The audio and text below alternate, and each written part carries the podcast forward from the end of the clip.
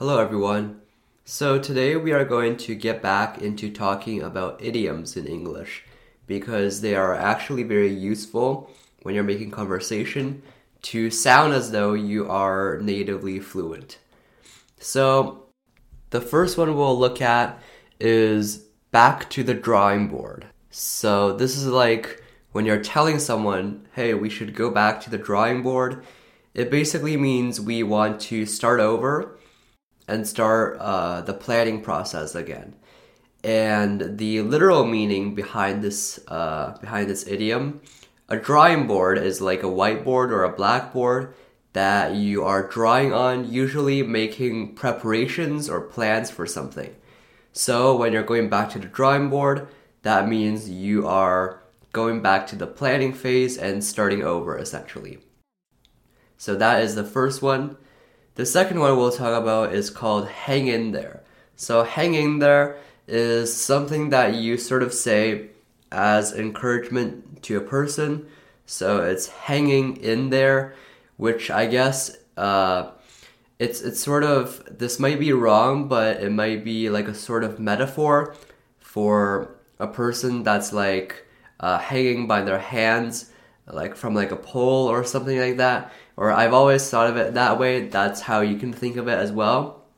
Basically, when you tell someone to hang in there, it means that you're telling them to not give up.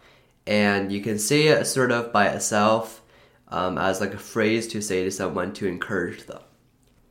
Another one we'll talk about is this is not rocket science. So, rocket science is the key term here.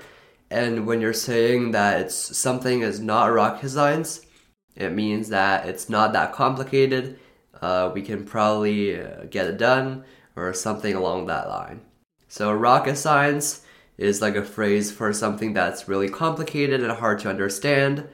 Um, I'm guessing because it's because a while ago and, and still right now, we're developing rockets for space travel, um, which are which is very complicated engineering and science. So when you say it's not rocket science, you're saying that it's not complicated, basically. And another one we'll talk about is to let someone off the hook. So when you're letting someone off the hook, um, this idiom is used as part of a sentence. It basically means uh, to not hold someone responsible for something.